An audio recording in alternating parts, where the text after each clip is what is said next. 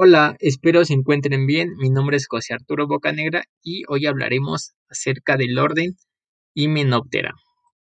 Los himenópteros son un orden de insectos que incluye grupos tan conocidos como las hormigas, las avispas y las abejas.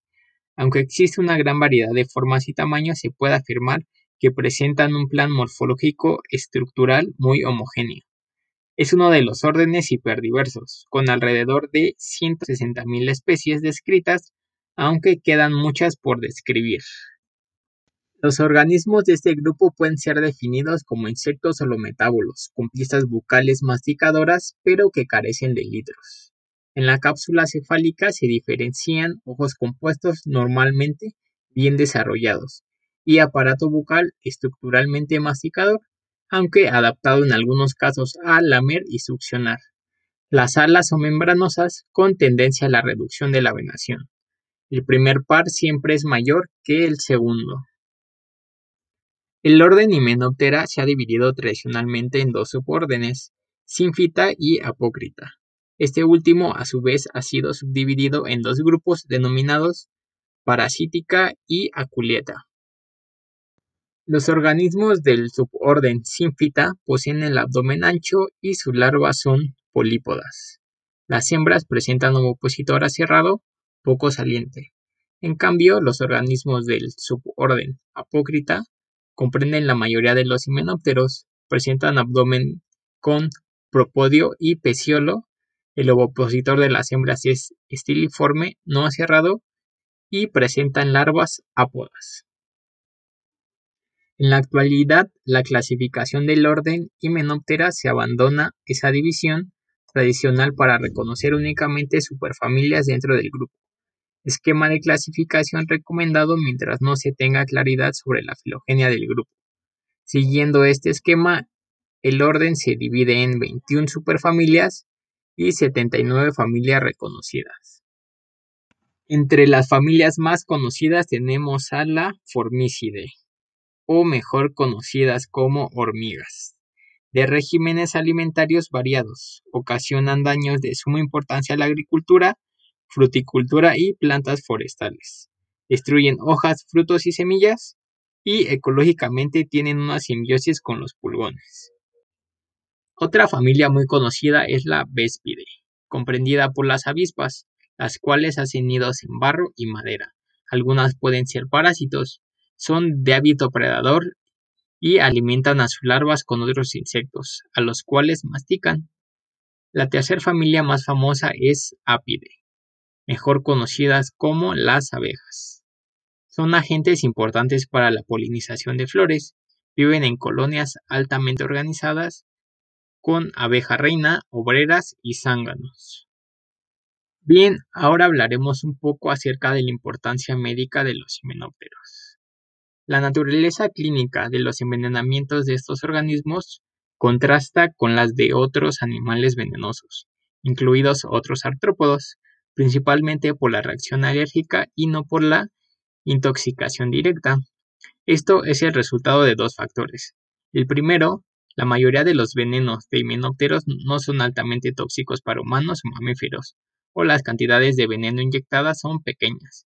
Y segundo, envenenamientos repetidos por himenópteros son más frecuentes que por otros animales venenosos.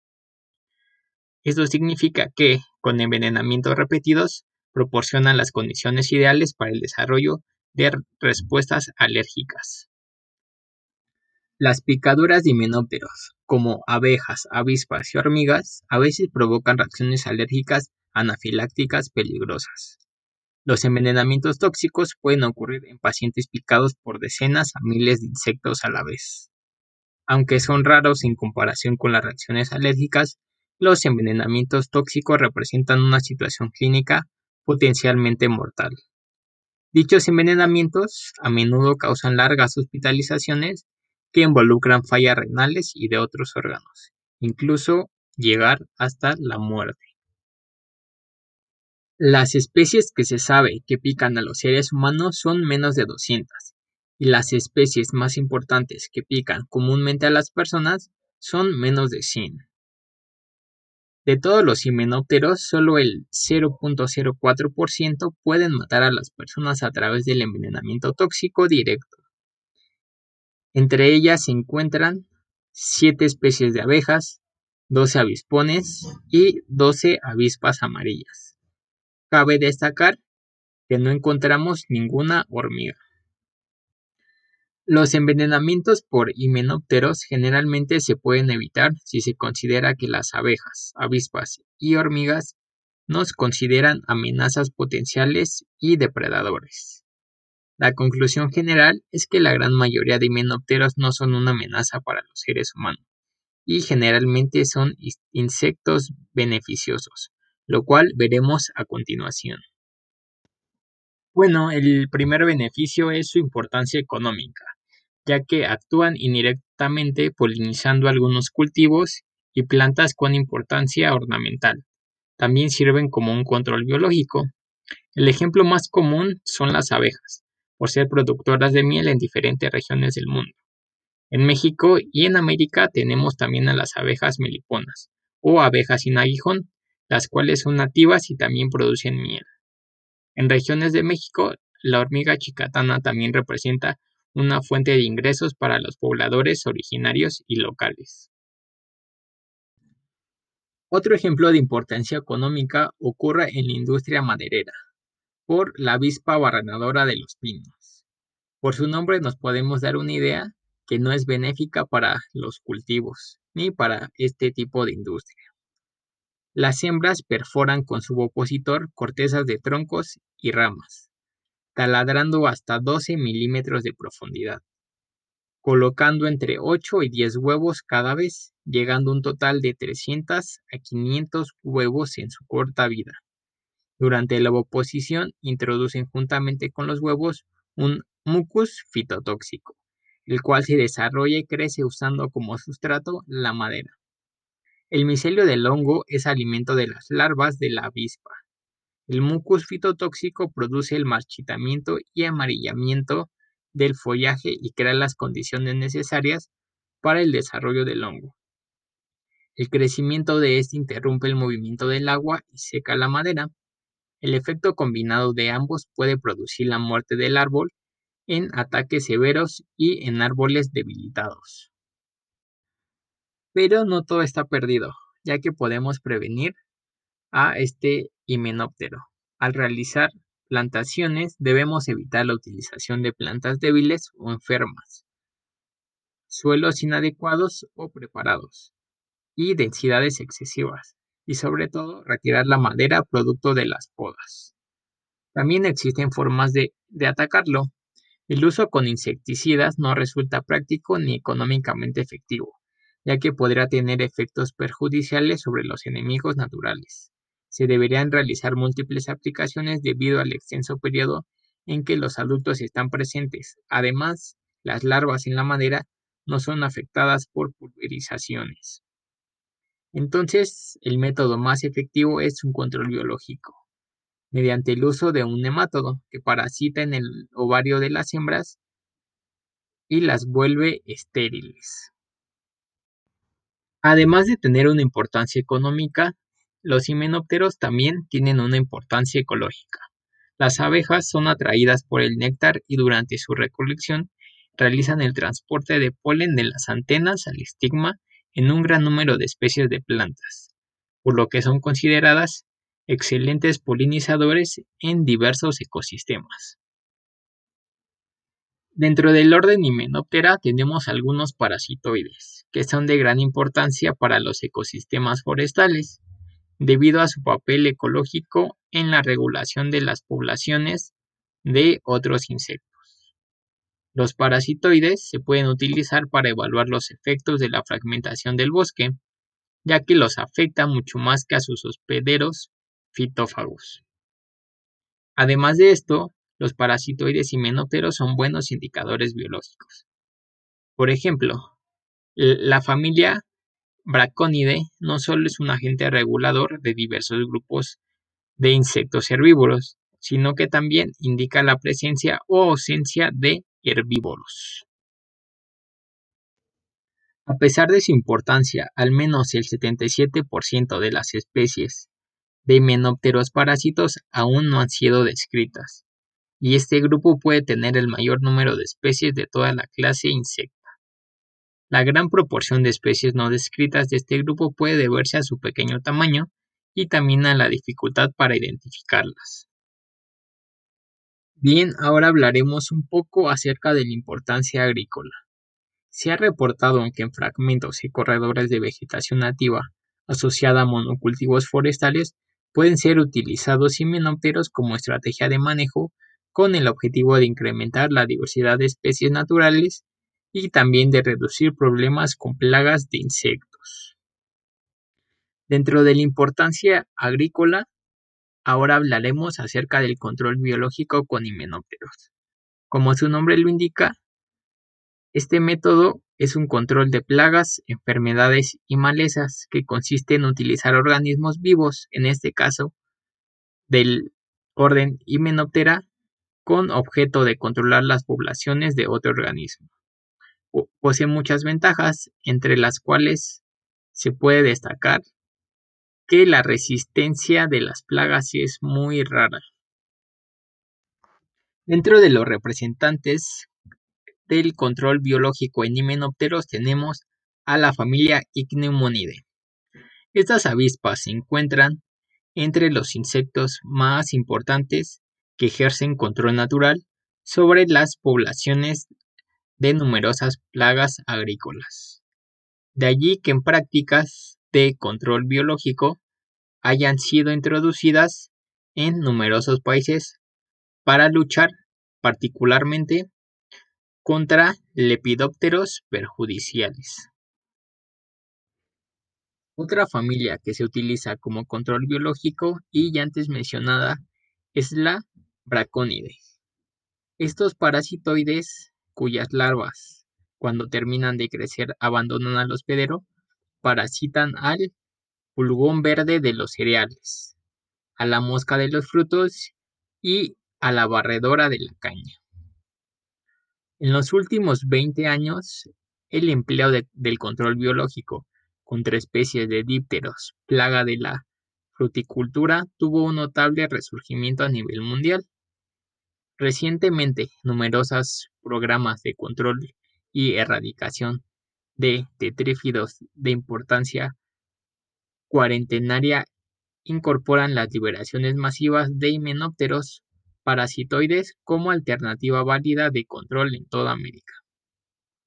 La perfección de métodos de cría masiva de varias especies de himenópteros parasitoides, el rechazo a nivel mundial por el uso de agroquímicos en cultivos fructíferos debido a los efectos negativos al ambiente y a la salud humana y la tendencia a la conservación de la biodiversidad en los agroecosistemas están relacionados con el crecimiento internacional por el control biológico de tetrífidos plaga. Entre las especies de parasitoides utilizadas en liberaciones aumentativas para plagas de tefrítidos figuran Diacamismorpha trioni y Diacamismorpha longicaudata, ambos himenópteros africanos. Sin embargo, no se potencializan como especies invasoras, así que no debemos tener ningún problema al utilizarlos como un control biológico tanto en América, Asia y Europa. Un ejemplo más de control biológico utilizando himenópteros lo tenemos con el gusano cogollero del tomate, ya que es la segunda plaga de importancia en este cultivo y puede ser erradicada utilizando el género Apanteles. Además, estas especies también sirven para controlar plagas de la papa. Hasta el momento hemos revisado un poco acerca del control biológico que sucede a nivel mundial. Ahora es turno de darle un vistazo a lo que está pasando en México. Actualmente se reportan más de 50 especies de icneumónidos atacando más de 25 especies de insectos plaga en nuestro país. Las que han sido más utilizadas en programas de control biológico son las siguientes. Batiplectes curculionis en el control de los picudos de la alfalfa, Hipera brunipenis, Hipera póstica y Diadema insulari contra la palomilla dorso de diamante, Lutella silostela en crucíferas y Maloquia pyralidis como parasitoide del barrenador del tallo de arroz. Existen algunas otras especies que se han estudiado en laboratorio y que podrían utilizarse en el manejo de plagas en México, como son Eurema loftini en caña de azúcar, Caliefialtes grafolite contra el barrenador del ruesno del nogal, Sidia cacariana, Campoletti sonorensis, Diapetimorpha introita y Cristomerus spinator para combatir al gusano cogollero, Spodoptera frugiperta contra la palomilla de la papa y Lisonata facipenis para controlar al gusano rojo del maguey. Aunque para este último caso no es tan necesario debido al consumo del gusano rojo como alimento exótico. Y bien, Considerando el número de especies existentes en este grupo de insectos, podríamos considerar muy pocas las especies que se utilizan en México como control biológico. Existen algunas otras especies que se han estudiado en laboratorio y que podrían utilizarse en el manejo de plagas en México, como son Eurema loftini en caña de azúcar, Caliefialtes grafolite contra el barrenador del ruesno del nogal, Sidia cacariana, Campoletti sonorensis, Diapetimorpha introita y Cristomerus spinator para combatir al gusano cogollero, Spodoptera frugiperta contra la palomilla de la papa y Lisonata facipenis para controlar al gusano rojo del maguey. Aunque para este último caso no es tan necesario debido al consumo del gusano rojo como alimento exótico. Y bien, considerando el número de especies existentes en este grupo de insectos, podríamos considerar muy pocas las especies que se utilizan en México como control biológico.